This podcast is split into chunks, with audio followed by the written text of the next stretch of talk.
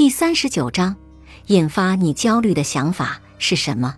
你的恐惧和焦虑在很大程度上受制于你对引发焦虑的情境、感受、想法和想象持有的各种各样的信念、想法、设想和预测。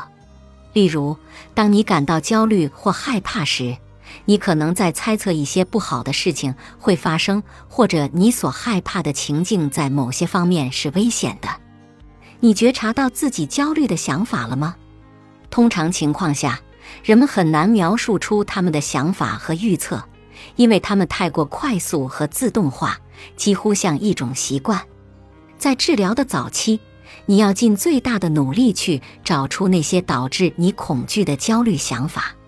在第四章，我们会更详细的讨论这个问题。表二至六列出了与各种各样的常见焦虑问题相关的典型焦虑想法的例子。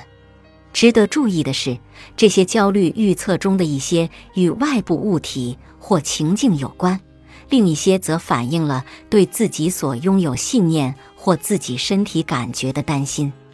看完表二杠六中的例子之后，请你将你感到焦虑或害怕时脑海中引发焦虑的想法和预测记录在表二杠七中。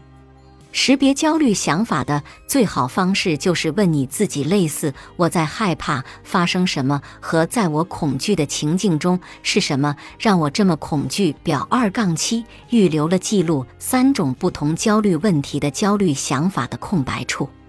如果你需要更多的空间，请用额外的纸。本集播放完毕，感谢您的收听。喜欢别忘了订阅专辑，关注主播。主页有更多精彩内容。